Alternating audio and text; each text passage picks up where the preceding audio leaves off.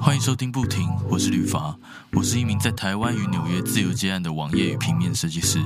不停这个 podcast 邀请到各种自由工作者来分享他们的经验。欢迎到 Facebook 和 Instagram 上搜寻 b u t i n 点 c o，按赞、留言和分享给身边的朋友，追踪第一手自由接案生活的资讯哦。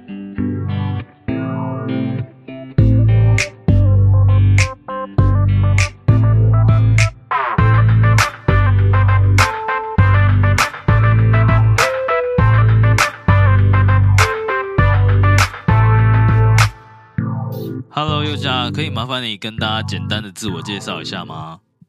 嗨，大家好，我是佑嘉，然后对，就是林宥嘉的宥嘉，然后英文名字叫 Yoga，然后专职在编剧跟导演上面，然后现在也有在帮忙开发剧本，做剧本开发的制作人。嗯嗯嗯，那那你现在目前是？一呃，从从就是我记得你现在是在世新大学是做什么工作？就是剧本开发的制作人啊。哦，剧本开发的制作人，你是在他们什么媒体部门是不是？呃，我们有一个新今年新盖好了全媒体中心，然后里面有一些 very fancy 的设备，包括 VR，然后虚拟摄影棚，然后杜比的混音室，然后。呃，三百六十度的投影，还有很先进的直播间等等之类的。然后我是在下面其中一个单位叫做影视制作中心，然后负责剧本开发的阶段。哦，那那你工作内容都是在干嘛？就是剧本开发是要为谁啊，或者什么的？剧本开发就是你要找寻洽谈合作的制作公司啊，像是呃，譬如说像影一啊、天宇啊。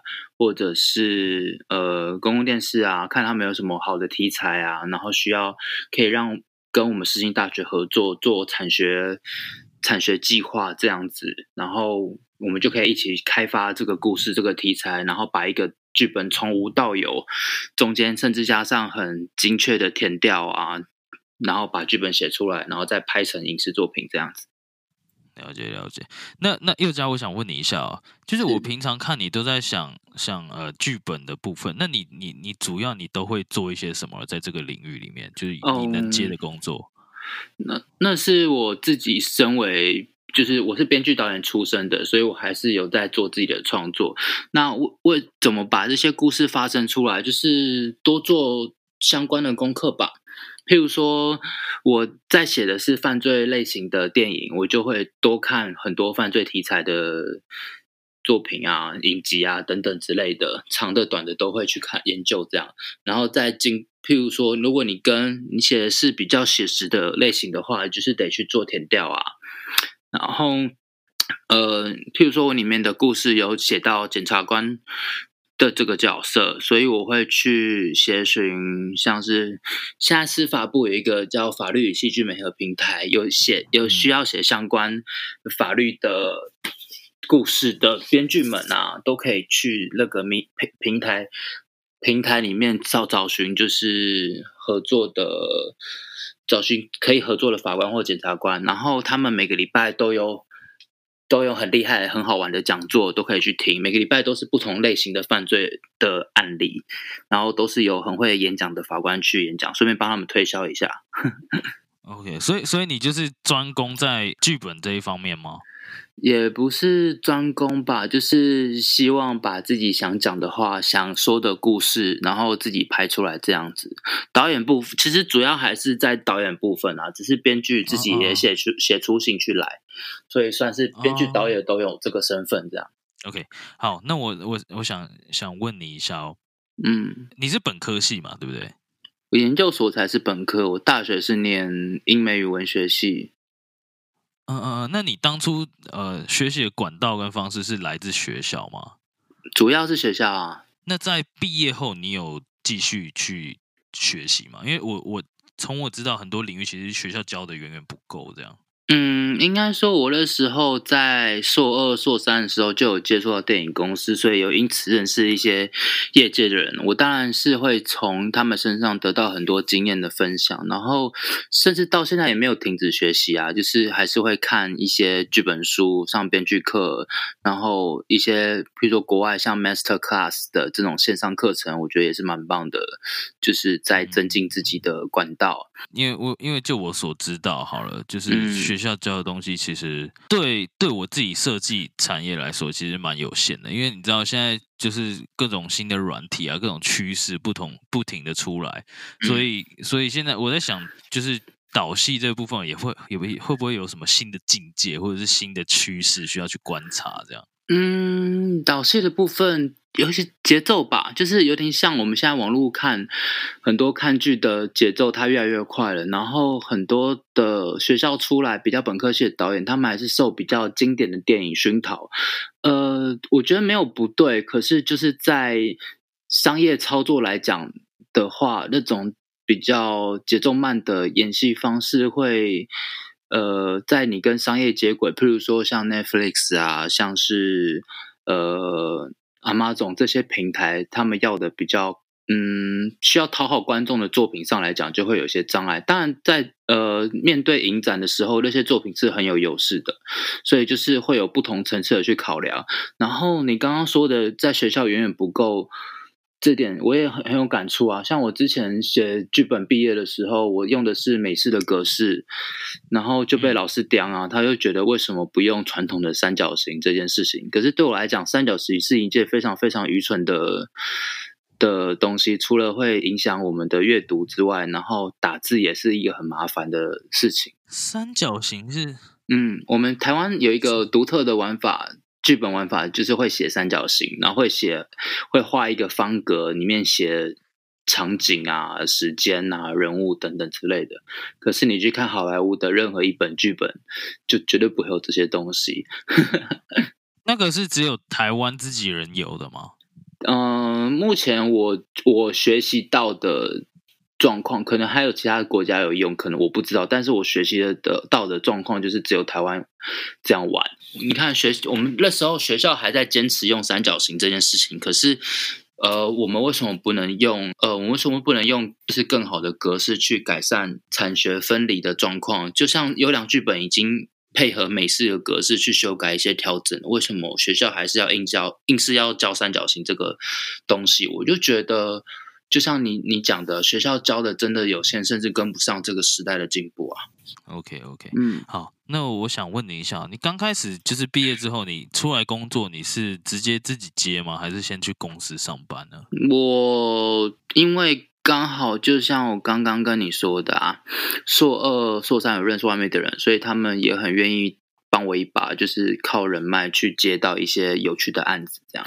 啊啊啊！那你刚开始的收入是状况如何？你可以分享一下吗？嗯，我接案的状况，你你应该也做设计也了解，就是时好时坏了。嗯嗯嗯，对啊，就是还是可以过活这样。啊，那你有没有吃过土？就是真的很很吃土的一段时间，不是真的吃了，干不会去吃土今年呢，今年就完全大吃土的状态啊。哦。那个是会有什么季节性吗？呃，第一个经济景不景气会有关系，然后景气的话，这种就是很难说诶，就是因为坦白讲，你不是在高层的状况，你也不知道说景气不景气这件事情，也不是嗯高层，就是制作制作端。的话，你不太知道那个到底景不景气这些这个问题，因为我们像是拍摄剧组人员啊，都是在执行端上面，啊，所以通常也是等案子居多啦。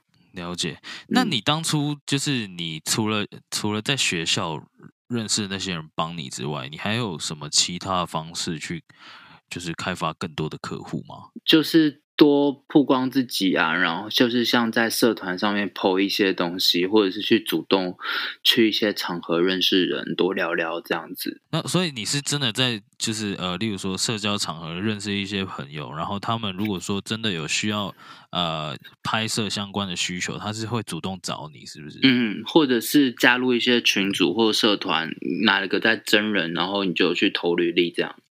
哦哦哦哦，因为因为我知道，就是对于影像这一部分，就是大家常常组队去接案。嗯，是啊，对，因为因为就就像你，你会导戏，会写剧本，然后你嗯就可以包其中一个，或者是你两者都包。嗯，然后可能就是有一些人他是摄影师，是，然后有一些人是，例如说其其他的部分哈，那他就会需要一个团队，然后缺人的时候，而且有一些人是很急的，就是说，哎，有人突然那个出包了 之类的会啊，会常遇到这种情况啊。啊、所以所以你也会加入这一种组队的情形吗？就是突然加入，是完全不认识。突然加入吗？也是有啦，去年有这样的一个经验，可是那个案子没拿到，但是就是也是因此认识很多新的朋友。嗯嗯嗯嗯，对啊，那个对对你来说应该都是很大的帮助，就之后他们需要的话，可能就会找你。对啊，我觉得都是养分吧，因为你现在做了什么，就算不成功或者是相处不愉快，可是以后这个案子说不定他们就是你最适合的人啊。是是是，对啊，我觉得绝对基本上都是好处啦，不管有没有接到。是是，好，那这边想要问你一下哦，嗯，就像你刚刚说的，就是收入会比较不稳定嘛，对不对？嗯，对。那那你在收入不稳定的时候，如何去规划这个非固定的收入呢？我有买，我有买基金啊，其实，哦，就是有固定每个月存一笔钱，这样对对对，小小的。对，小小存一笔钱，你就会逼自己去控管自己的支出啊，然后甚至你必要的时候也得去接一些服务性质比较高的案子，这样。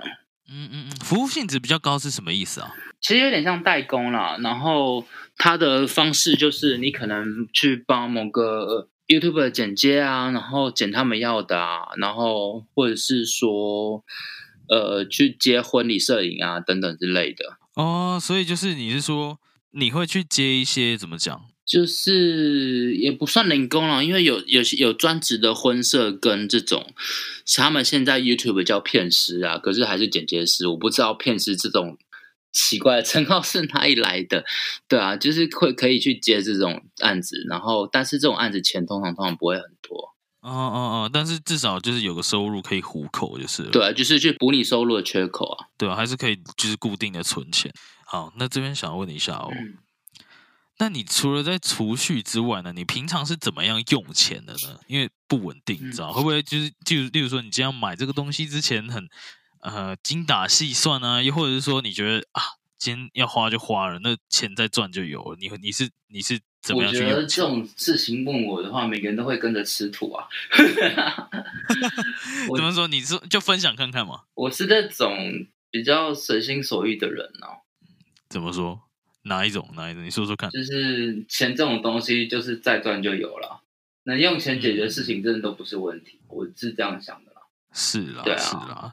你知道，像我自己的话，我自己的话，我有时候用钱啊，就是我可能说我现在户头里面还有一嗯笔，然后我觉得很够的时候，我可能吃饭什么，我就会我自己的坏习惯就是我吃饭什么的，可能就是哎吃东西不用省啊，嗯没关系啊。嗯对啊，然后看到什么东西，哎，如果我在台湾的，我就哎这很便宜买啊，嗯是啊，在纽约的话，哦，干这打打折打很多，买了啊！这现在不买，到时候怎么会买到这样？然后后来就是你知道，突然有一阵子，因为因为我那时候都会想，就是说啊，接案了嘛，你知道吗？就是就是再接就好了啊、想办法再接，这样你花的钱才会更努对力啊什么的。然后后来就例如说有一阵子很嗯衰小，都没有嗯案子，然后不然就是反正就是可能运气不好，或者是就那一阵子特别嗯低潮，然后钱就一直花老本嘛。对啊然，后开始越来越低的时候，我就会觉得说啊，吃饭不要吃那么贵，省一嗯下好了、啊啊！现在衣服好像买了之后，怎么讲也穿不到啊。虽然虽然它打折，但它你知道，虽然很帅，但是我家里好像也不太需要再多的衣是啊服了，转变会转很大。但我不知道你呢，你是就是就算快没钱也会这样吗？因为你有存钱、呃那个存，可是你知道，在没有收入的时候存那种钱，就是变成一种压力，你知道吗？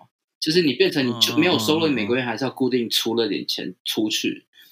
然后我今年我今年还没买新衣服啊，一件都没买，所以你是过极简生活了。就是就是还够用，还够用的话就是支撑。因为我我我现在主要的花费就是维持自己的身体健康。对，嗯就是你知道，如果呃我自己就是觉得要少吃淀粉的话，你其他的，譬如说你买青菜跟肉的花费其实是更大的，懂吧？我宁愿把把钱省在省在那种地方，我宁愿不要买衣服等等之类。然后把钱花在健康的东西。对啊，对啊。哎，这个有道理。其实我觉得我我自己也应该就是规划一笔，就是例如说去健身的费用，或者是运动的一些器材啊，或者干嘛的。呃，饮食方面很重要，因为因为你看，就我们平常吃东西好了，就是因为有呃，因为因为米米其实跟其他东西比比起来，它其实算比较便宜的嘛，然后容易有饱足感，所以所以我在想，就是就是因为有吃饭，所以。菜跟肉那些吃少一点，其实你一餐就这样解决。可是很多时候我们在省钱的时候就会随便乱吃，你知道对啊，就例如说，好，就像我们台湾人最常吃的东西卤肉饭。嗯，卤肉饭我记得其实对身体负担超大。是啊，是啊，所以那个，对，你看那个卤肉真的要注意啊，多油啊，对吧？那个卤肉油的靠背，然后又又又是。淋在饭上面，然后你就是要拌饭才好吃，就是两个对身体负担都很大的东西融合在一起。对啊，但是那个真的很便宜，二十五块、三十五块就搞定。是啊，而且你就是口感又是又是舒爽的。对啊，你也不会就吃下去的当下不会觉得说，哎。对身体负担很大，因为跟跟其他，例如说什么那种炸鸡汉堡啊，其实还是有差一段距离。但是，一样，如果说每天吃的，因为炸鸡汉堡那些你不会每天吃，但是如果卤肉饭的话，是很容易可以每天吃的东西。我觉得日积月累下来，其实对身体是有伤害的。是啊，而且健康是买不到的。我老实讲是这样。对啊，而且我我其实看很多年长的长辈。他们都有讲，就是年轻的时候要怎样怎样啊，不要像我一样一直待在电脑前面啊，然后腰怎么样啊，然后常常出一堆问题。这是真的啊 这是真的。就有时候你就会想说，哎，我是不是一定要这么拼，然后像他一样，呃，身体病痛很多，然后才可以才可以享有那些富，就是财富啊，然后那些生活。可是后来又想一想，其实如果说我们年轻的时候，是不是把一些注意力多花一点？呃，应该说，我们年轻的时候把多一点的注意力放在自己的健康上面，就然后是不是就可以避免这种事情？我我觉得很难吧，因为。我觉得注重身体健康是一定要，可是我们一定要，我们一定会经历到某个关卡之后，才会彻底领悟这件事情。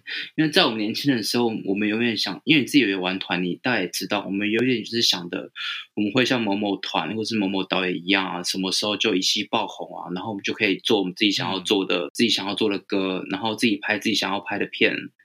我们都是一直在祈求这些东西嘛。可是你在在。这我们这种行业，你要呃意识到身体健康这件事情，要遇到一个什么坎之后，你才会领悟到，对啊，所以我会觉得，我们就算这样，现在这样高声起舞，其实也是很难的。我觉得要能给到的建议，就是在你还没有，我只能说啦，在你还没有完全把握的时候，你不要乱出拳。我说真的。就是你要出拳的话，就是要一次到位，要不然你宁愿先安安分分的先找间公司，不要做 freelancer，然后等你累积了，就是利用那些公司的资源，累积到一定的人脉跟实力之后，你再出来接案，这样第我觉得对身心状况也是很有帮助。要不然，除非你一开始就有那种心理建设，就是你要面对像我们刚刚提到的，就是。青黄不接啊，然后甚至吃土这种心理压力的话，你你就出来做 freelancer，要不然就是你可能十几岁，就像可能 Savia Dolan 一样，二十几岁就爆红这样子。你不缺你不缺片拍，大家都是拿直接拿钱来找你拍片。我发现身边其实我们身边也很多那种，就是你知道硬干吃土。是啊，然后他们真的都过了一段很不健康的时间，就是没钱吃饭啊什么的，然后心理上面压力也超大。对，可是你如果真的就是先把自己顾好，你以后要做什么作品，我真的觉得不是太难的事情哎。对，因为因为你在一个身心状况好的时候，你。自然而然会吸引到一些，这真的就是吸引力法则啦。自然而然会吸引到一些好的资源来帮助你。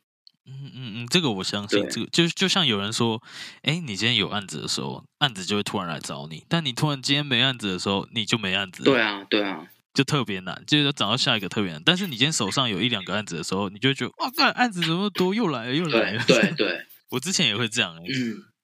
就是要么就一次来找你。可是像我我们我们这种行业，我们就譬如说我进剧组的话，我就没办法接两个剧组啊。你们还可以一次接两三个案在手上，我们就没办法。对，这就是这就是差异啊。然后你譬如说一次很多剧组找你，你也只能选一个啊。然后他他们拍完了也不会再找你了，因为你没跟他们建立信任感啊。就跟爱情一样。对啊，错过就错过喽，没喽。好，我们下一题，我们下一题。好，来吧。好好，那最后想要问你一下，这是真的是最后了哦。那你目前对于现在这个电影产业，你觉得它对未来趋势还有目前的，就是现在的潮流有什么看法吗？就是可以给大家什么心理准备吗？OK，台湾的电影产业基本上还是处在手工业的状态了，它不算是一个完整的工业化体制，跟韩国啊、日本啊都差很多。对，你就光跟日韩比，其实都是差很多的状态。那你没办法在一个工业体制下生活，就是没办法建立工业体制的话，你其实很难给予在那个工业下面的人温饱。对，因为。它不会形成一个正向的循环，但是台湾的电影教育基本上都是以艺术电影为主。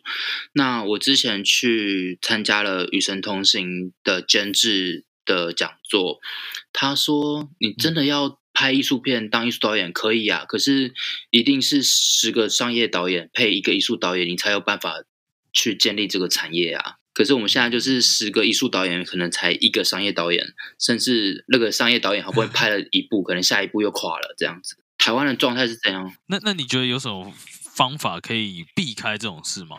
或者是有什么解决的方法？我觉得台湾的商业电影还需要，因为现在我们新一辈的很多导演啊、制片人、制作人都有想要去好好在商业电影里面发展的这种决心。而且跟规划，但是因为台湾商业电影的语言还不成熟，所以一定会经历过很多摸索跟失败的状态。那我觉得在这个状态之下，政府的支持就很重要。可是也不能说光给钱，或是光给一些有名导演补助就了事，而是我觉得要从很多基本面去下手。然后这个基本面我待会会再谈，但是我觉得。我们要进来影视产业，不管电影也好，电视也好，影集、网络影集都好，你们要理解到，就是台湾的现状就不是很好，而且真的是僧多粥少的状态下，你必须要某种程度上你自己要够专业、够强，然后你自己进人脉的方式也要去学习。做人很重要，做事很重要，这两个是要并行的，你不能光是。做事很强，可是你你做人很失败，那也也是没有人要用你的，因为剧组的气氛其实很重要，对。然后政府我觉得可以做基本盘，首先首先最要紧的就是全台湾票房的透明化，这点也是很多人一直在高声疾呼的。可是现在我们能算票房的地方只有台北，你要南部那些中部那些戏院都是算点数的。可是为什么要票房透明化？原因就是因为我们可以用利用数据计算说，呃，哪部电影是在某些地区或是某个层级的族群，它是会卖的，那我们就可以用那些这个方式去计算说，我们要或者是研究说我们要发展哪个题材的故事，然后我们才能让产业活络下去。对，这个其实都是可以算得出来的。还有投资报酬率这件事情，而且当你有一个精细的投资报酬率之后，你自然而然就会吸引更多的金主进来，然后做投资电影，然后更多的戏拍，有更多的戏拍，大家就有更多人有工作。逻辑上就是这样。看大家目前在做电影产业，其实都还蛮辛苦的，尤其是台湾。OK，那今天就非常谢谢佑嘉了。那佑嘉，你你方便给我一些，就是可能你之前导过的东西作品，然后还有一些你个人的帅照。帅照，好啊，好，我再传给你。对啊，对啊，我可能再把它放在文章里面。那大家有兴趣的话，或者是有有有有戏剧方面的需求，嗯，可以找佑嘉来写剧本，或者是来导戏之类。好啊，写啊。对啊，右脚找林宥嘉导戏，多屌！林呢？谁是谁跟你姓林啊？佑家就是又加就对了嗯哼，Yoga。那今天感谢你啦小，事情，谢谢谢谢发发的访问，我也很很开心有这个机会。最后别忘记到 Facebook 和 Instagram 上搜寻 B U T I N 点 C O，按赞、留言及分享，也别忘记到 Medium Matters 方格子阅读文章，所有相关资讯在网址列输入 B U T I N 点 C O 就能找到不停的官方网站。如果你有任何视觉设计上的需求，也欢迎搜寻旅法来联系我。我们下周日晚上十一点见，拜。